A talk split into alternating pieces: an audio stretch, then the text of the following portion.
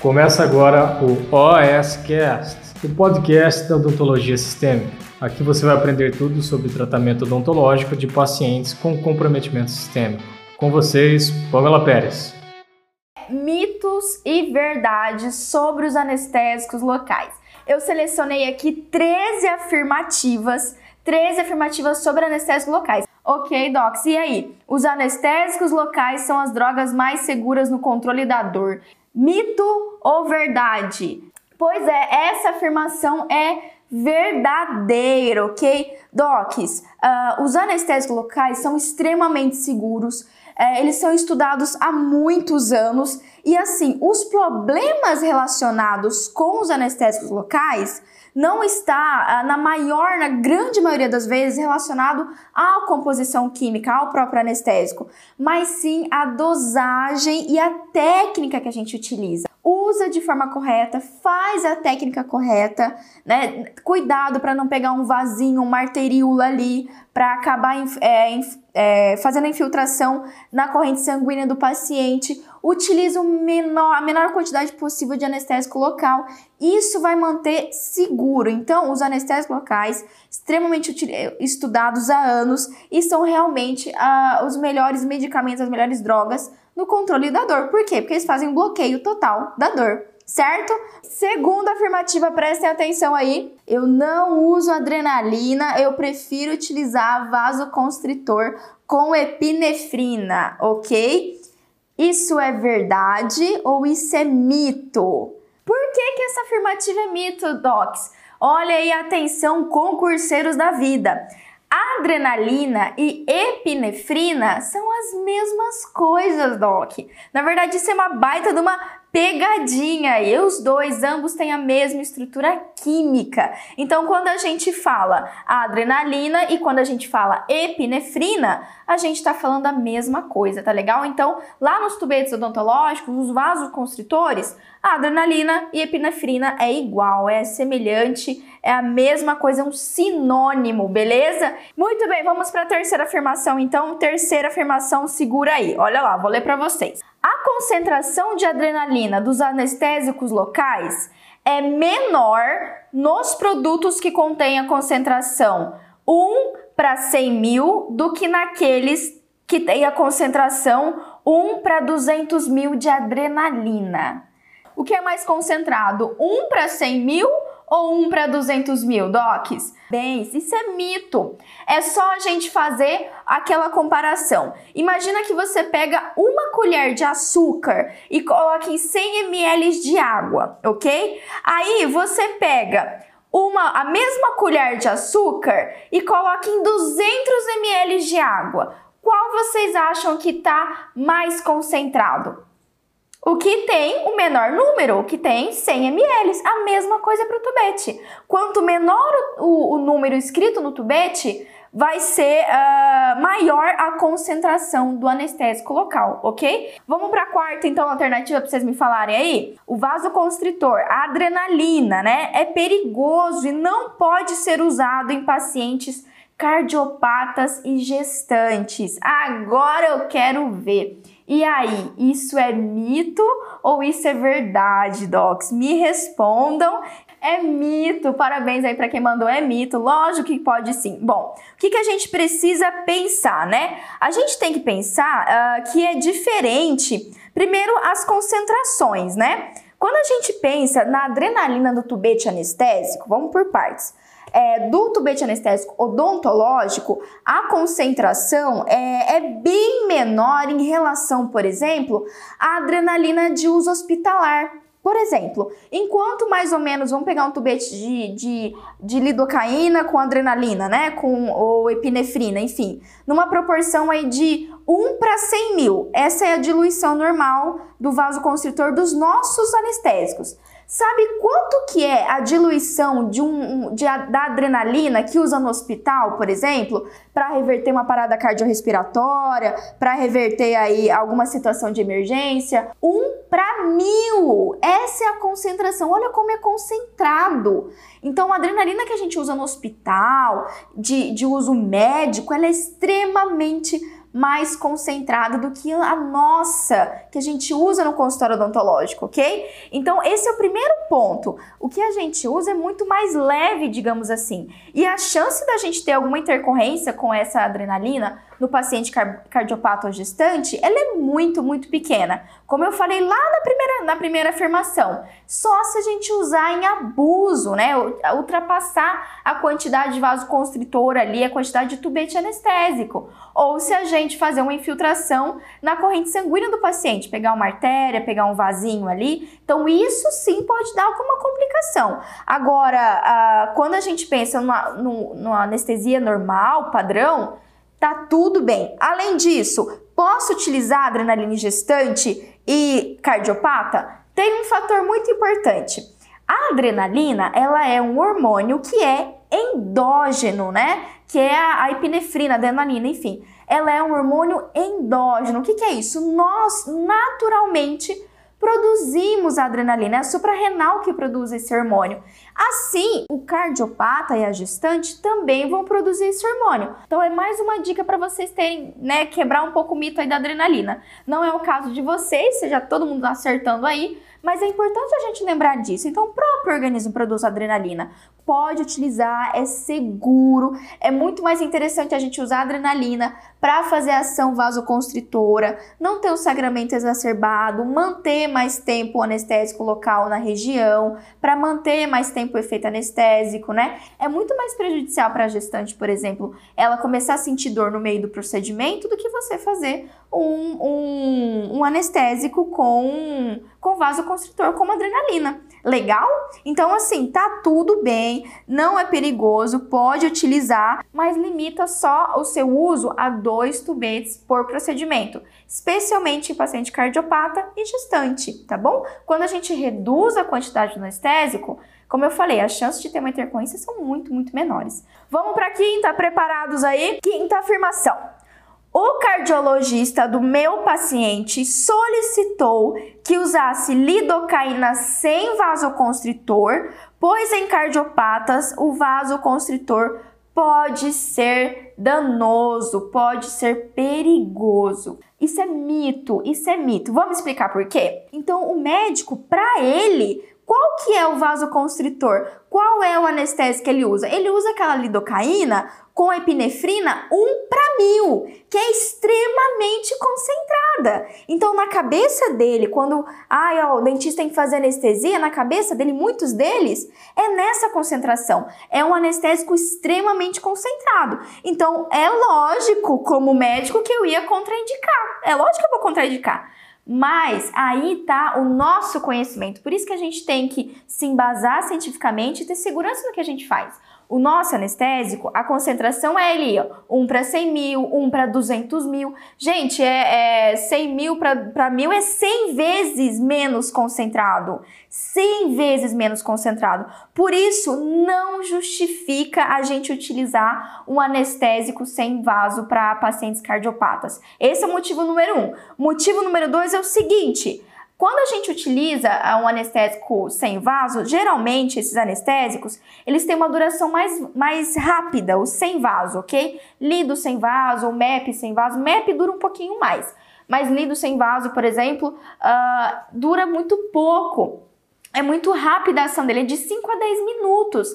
Agora me fala, como é que você consegue fazer uma exodontia de forma segura, né? Um procedimento tranquilo em 5 minutos. Tudo bem, tem cara aí, tem gente aí que eu sei que é super rápido na cirurgia. Faz é, extração de terceiro molar em 5 minutos, eu sei. Mas assim, não é todo mundo. Por isso, é, vale muito mais a pena eu usar o vasoconstritor para manter o anestésico ali na região, ter uma efetividade no meu bloqueio anestésico e fazer meu procedimento com muito mais segurança, sem dor para o paciente, do que ele passar dor.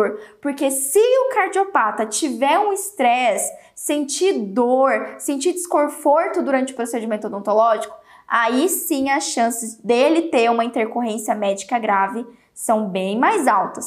Sexta, vamos lá, presta atenção então. Sexta afirmativa, você... a feliprecina é um vasoconstritor bastante seguro para pacientes com problemas cardiovasculares. A gente falou que pode utilizar a adrenalina ali, Pamela, ok. Mas e a felipressina? É verdade que ela é o mais seguro para paciente com doença cardiovascular, esse, esse vasoconstritor, a felipressina? O que, que a literatura traz pra gente?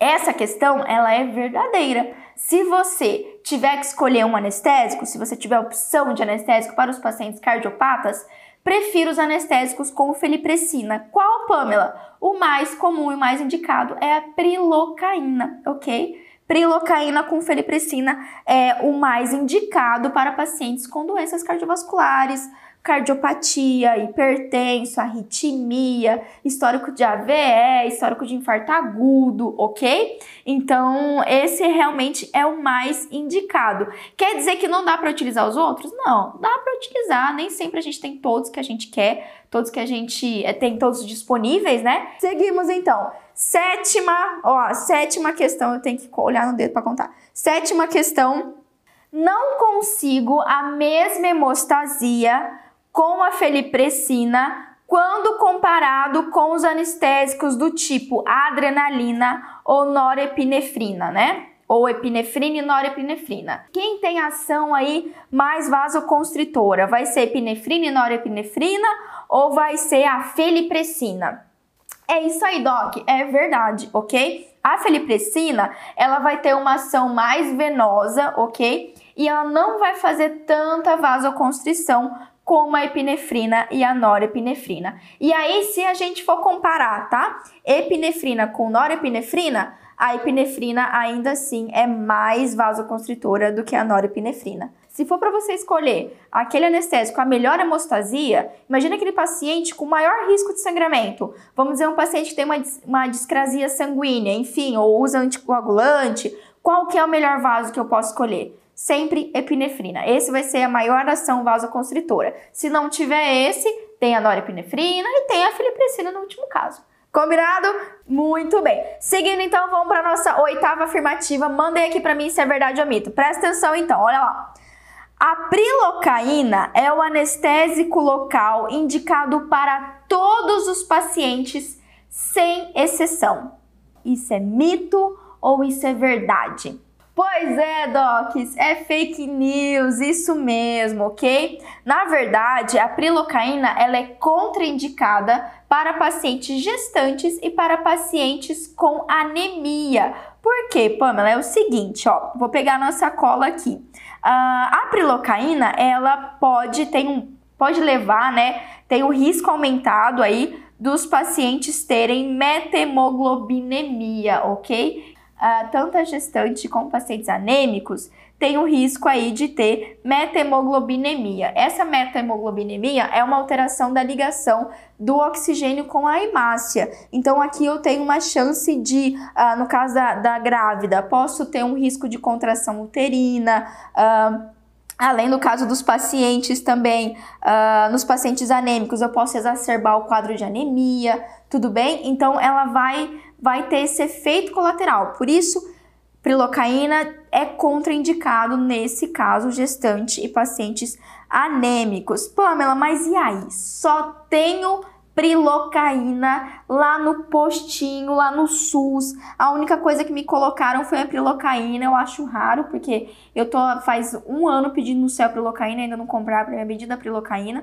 E porque é super indicado para pacientes cardiopatas. E mais e aí, o que, que eu faço? Não dá para eu utilizar? Não anestesio a gestante ou o paciente com anemia? Não, docs, nesse caso é o seguinte, como eu sempre falo, use o, o bom senso. Antes você utilizar, lógico, anestésico, com vasoconstritor, do que você não fazer. Só que aí limite seu uso, dois, dois tubetes, como a gente já falou desde o início da live, ok? Mas é realmente isso, anota aí, prilocaína evitar é contraindicado em gestantes e pacientes anêmicos. Nona questão, nono, peraí, nono. Nona questão, vamos lá, docs. A anestesia local não pega se o paciente estiver nervoso. E aí, hein? Mais uma vez, a anestesia local não pega se o paciente estiver nervoso. Isso é mito ou isso é verdade? Segundo a minha literatura aqui, a maioria das pessoas chegam nervosas. Qual é a resposta então? Isso é mito ou é verdade? Na verdade, gente, é uma verdade relativa. Vamos colocar assim. Como assim? O que a gente sabe é que quando o paciente tem um nível alto de estresse e de medo, isso a ciência já mostrou. O limiar de dor desse paciente diminui bastante. Então, não é que a anestesia não acontece, ou não pega, ou não foi efetiva, mas pode ser que, mesmo anestesiados, esses pacientes tenham ainda uma sensibilização, ainda fica sensível. Se o paciente estiver num quadro de infecção de abscesso grave, isso também pode atrapalhar ali a, ação anestésica. Então, até minha sugestão para você, se você tá ali com abscesso, com uma endo, prefira sempre, perdão, prefira sempre, sempre o bloqueio, tá? Faz o bloqueio ali do nervo alveolar inferior, bloqueio do mentoniano, bloqueio do infraorbitário, ótimo, infraorbitário, prefiro bloqueio do que a infusão local, tá bom? Ali no ápice radicular, porque se tiver uma infecção, isso pode atrapalhar, uma mudança de pH ali, o pH fica muito ácido e isso atrapalha realmente a ação do bloqueio anestésico. Mas na regra geral, a anestesia vai funcionar, vai funcionar ok, mas é realmente uma verdade relativa. Pacientes com muito medo, doc, vocês podem fazer anestesia, podem fazer o que for, ele pode manifestar ainda dor, pode manifestar desconforto. E é por isso que eu sempre falo aqui, eu sempre reforço que é nossa obrigação fazer o controle de medo dos nossos pacientes, ok? Fazer aí ter atenção ao medo de dentista. Se você quer saber mais aí, Doc, quem tá aqui comigo, quem tá aqui, quem não sabe, eu escrevi um e-book, tá lá no meu site. O Christian vai tentar colocar aqui pra gente, pamelaperes.com.br. Tem o um link na minha, na minha biografia, lá na, na, na descrição da minha biografia. Lá nesse e-book eu falo muito sobre isso. Eu falo extremamente a importância de avaliar o medo do seu paciente e quais são aí ferramentas não medicamentosas que você pode utilizar para acalmar o seu paciente, diminuir ali essa ansiedade, esse medo. Beleza? Então, se você acha bacana esse assunto, entra lá, o e-book é de graça, enfim. Combinado? Esse é o 9. Vamos ao décimo. Pronto. Décima afirmativa. Segura aí então para vocês me responderem. Vamos lá. É mito ou a verdade ou é verdade? Se acontecer um efeito adverso relacionado à anestesia, é sinal que o produto que eu estou usando está com algum problema. Isso é mito, ok? Se acontecer um problema na minha infusão anestésica, o meu anestésico, enfim, teve um efeito colateral, isso, docs, é minha culpa na maior parte das vezes. É o meu erro, meu cuidado, na verdade, ok? Muito, muito, muito raro ter um problema nos tubetes anestésicos. Por quê? Porque eles são feitos de forma muito rigorosa. A água que é utilizada para diluir tem que ser uma água destilada, tá, tá, tá, cheio dos negócios. Como a gente já falou, os anestésicos são extremamente seguros, são os tipos de medicamentos, drogas para analgesia mais seguras que tem. Então, quais são os efeitos adversos que podem acontecer se for um problema assim no meu, na minha conduta? Primeiro, pode ser que o paciente tenha uma alergia aos anestésicos. Pamela, mas vai ser minha culpa ter alergia aos anestésicos? Depende, Doc. Você tem que identificar se o paciente tem ou não alergia. Você investigou se ele tem alergia ao anestésico ou não, ok? É muito raro, é muito raro acontecer reação alérgica do, por causa de anestésicos odontológicos. Raríssimo, de verdade, raríssimo.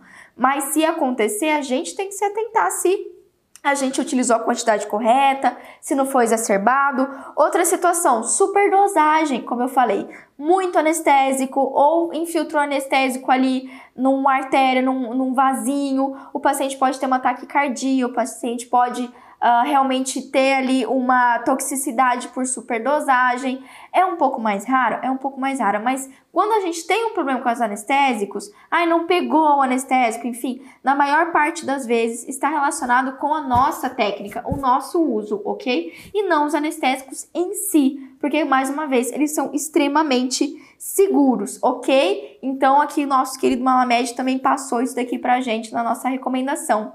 Tem que fazer a técnica correta. Combinado? Décima primeira, faltou dedo agora. Como é que eu coloco um dedo aqui, Cristiano? Tem décima, enfim, décima primeira. Atenção. No tratamento odontológico da gestante, não se deve utilizar anestésico local com vasoconstritor. Mito ou verdade, ok? Não é verdade, a gente pode utilizar anestésicos locais com vasoconstritor. Pamela, qual é o mais indicado? Antes que vocês me perguntem aqui, é, qual é o mais indicado para a gente utilizar aí na é, para gestantes, né? Qual que é o mais anestésico mais indicado? Tô, tô travando. Gente, o mais o anestésico odontológico mais indicado para gestante é lidocaína, ok? Lidocaína com epinefrina, enfim, pode ser é, pode ser norepinefrina também. Mas esse é o indicado para nossas gestantezinhas. Uh, no caso aqui, o que a gente não vai poder utilizar na gestante é, como a gente falou, não poder assim, né? Evitar. Evitar o uso é contraindicado a prilocaína, ok? Posso utilizar mepvacaína, Pamela? Pode. Posso utilizar articaína? Pode. Pode utilizar BUP? Pode. A literatura mostra que a contraindicação está relacionada à prilocaína pelo risco lá da meteglonebinestraben. Enfim, por causa da contraindicação, meteglonebinemia. Acho que foi. Acho que foi. Ok, docs? Então essa é, pode sim utilizar com vaso. Décima segunda, vamos lá, estamos quase acabando aqui. Meu paciente é usuário de medicação antihipertensiva beta-bloqueadora, o propanolol, ok? E, portanto, não posso usar anestésico local contendo adrenalina ou noradrenalina, ou epinefrina e norepinefrina. Não é que você não pode usar, mas não está tão errada essa questão aqui, tá? Vamos dizer que é parcialmente verdade. O que, que é parcialmente verdade? Existe aí, anotem se vocês não saibam, não sabem, mas existe aqui uma interação medicamentosa entre os beta-bloqueadores e os vasoconstritores do tipo adrenalina e noradrenalina. O que, que acontece aqui? Os beta-bloqueadores aumentam o tempo da duração do anestésico, da ação vasoconstritora, ok? Então, na verdade, não é que a gente não pode fazer, a gente pode fazer sim. É mentira dizer que não pode utilizar adrenalina para paciente que usa beta-bloqueador. Mas tem isso. Avise seu paciente que a anestesia dele vai durar mais tempo. Ou o que, que você faz? Utiliza menos quantidade aí de anestésico. Às vezes, com menor quantidade, eu já tenho uma efetividade da, da, da, da analgesia local, do bloqueio, ok? Mas é importante aí a gente fazer isso. Falar para ele que aumenta a ação do vaso constritor e que também pode ter um aumento leve na pressão arterial não contraindica. Se eu tiver só um anestésico com vasoconstritor e meu paciente é hipertenso e faz uso de beta-bloqueador, eu vou deixar de usar? Não, não vou. Mas fique atento. Ter, é, décima terceira afirmação. Vamos lá. O metilparabeno é um conservante obrigatório dos anestésicos locais acondicionados nos tubetes plásticos. Mais uma vez, o metilparabeno é um conservante obrigatório dos anestésicos locais, ok? Muito bem, docs. Essa afirmativa, ela é um mito. Não é obrigatório ter o metilparabeno, até porque, docs, o metilparabeno aí uh, e os metabisulfitos são os conservantes que potencialmente geram alergia nos pacientes. Então, assim, alguns, alguns tubetes anestésicos, incluindo, por exemplo, a mepvacaína, algum tipo de mepvacaína da Dentsply, não tem metilparabeno. E se eu não me engano, mepvacaína da DFL, acho que é essa marca, não tem nenhum, não tem, não sei se não tem conserv, não tem conservante, não tem metabisulfito. Enfim, não é obrigatório o uso de metilparabeno, ok? Não é toda anestésica que tem aquela infinidade de conservantes. Por isso que já fica a minha dica. Se você tem um paciente com algum histórico de alergia, a maior chance do histórico de alergia a anestésicos é por causa do conservante.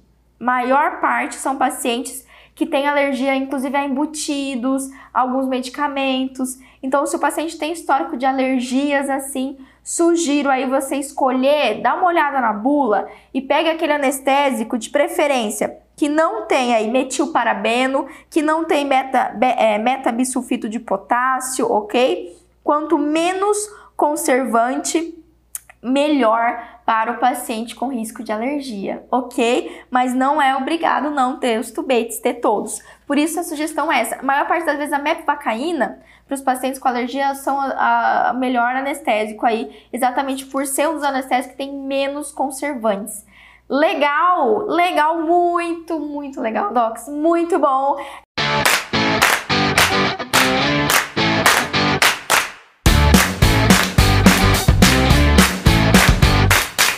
Você ouviu o OSCast, o podcast da odontologia sistêmica. Se você gostou desse episódio, tem muito mais nas nossas redes sociais. Siga-nos no Instagram, arroba Pamela P. Pérez, e no nosso canal do YouTube, Pamela Pérez. A gente se vê na próxima. Um abraço, até mais.